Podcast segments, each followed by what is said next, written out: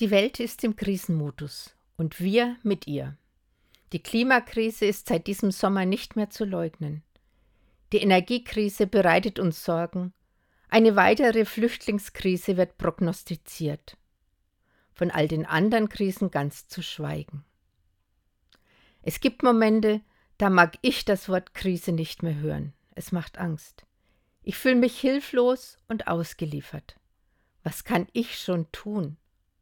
So leben, als gäbe es die Krisen nicht? Oder mich von ihnen überwältigen lassen und resignieren? In der Seelsorge wird die Krise als Chance beschrieben, weil sie das ehrliche Beurteilen der Situation mit der Suche nach guten Lösungen verbindet.